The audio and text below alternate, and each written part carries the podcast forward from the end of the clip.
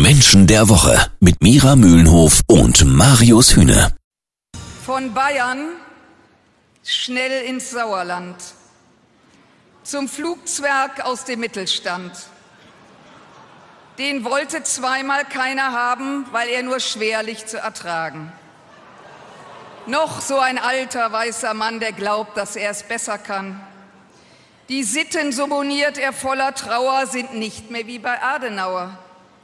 Nach außen bürgerlicher Schein, im Herzen aber voll gemein.